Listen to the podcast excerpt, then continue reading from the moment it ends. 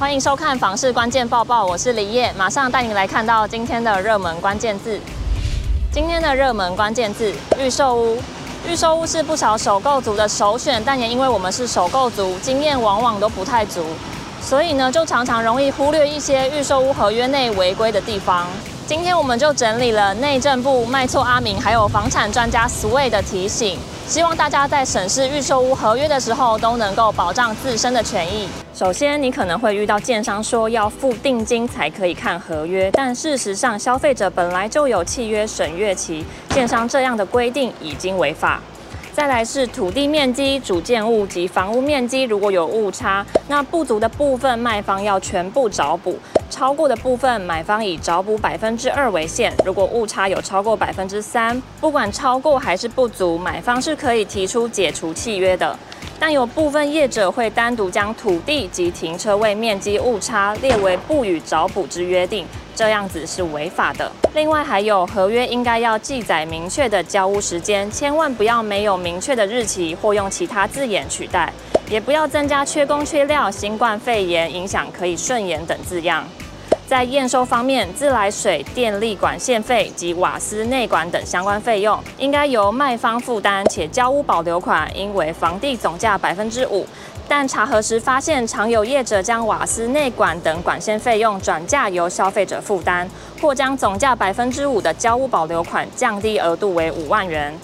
在保固期限及范围方面，房屋保固期限起算日是从交屋当天开始。结构部分的保固是十五年，除非可以证明是买方或其他不可抗力因素之外，卖方都要负担保固责任。就有业者自行删减结构保固的项目，并将保固起算日拉到取得使用执照日。从消费者立场来看，从建商取得使用执照到真正交屋还有一段时间，等于是缩短了真正的保固期。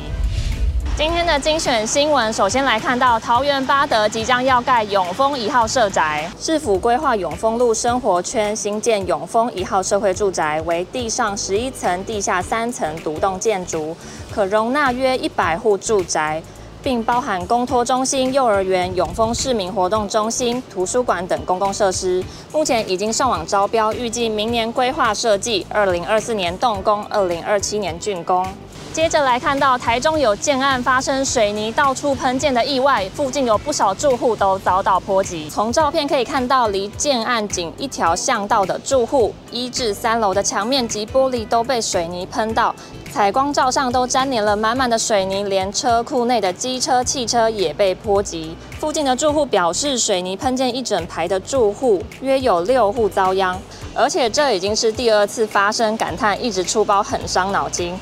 对此，除了建案负责人已经申请专业清洁人员帮忙打扫之外，台中都发局也依法裁罚厂商一万八千元。再来看到有网友在论坛发表了租屋十年的五大辛酸，一起来看你是否也有这样的经验。首先就是被亲戚嘲笑自己是在帮房东缴房贷，第二点是常常要搬家很麻烦，第三租屋被限学生或限性别。这个在租屋网站上，大家应该都很常看到。好不容易看到喜欢的房子，结果竟然只限女生或是学生，难免觉得有些不公平。第四点就是在台北租房存不到钱，好一点的房子租金常常都要每月破万，导致租屋族存钱不容易。最后一点也是跟买房 子有很大的差别，就是不能按照自己喜欢的模样装潢。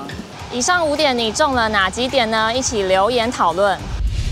今天的买房卖房，我想问有网友询问：如果委托给房仲卖房子，那在合约到期的时候，房子还没有卖出去，这样子要给房仲费用吗？如果不用给费用的话，那房仲要赚什么呢？其他网友们都表示，房子没有卖出去，不需要付任何费用，房仲只有成交才会收取中介服务费。而根据法规规定，一般买卖房屋时，房仲向买卖双方收取服务费的总额不能超过实际成交价的百分之六。依据现在市面上的行情，通常都是向卖方收取百分之四，向买方收取百分之二的中介费。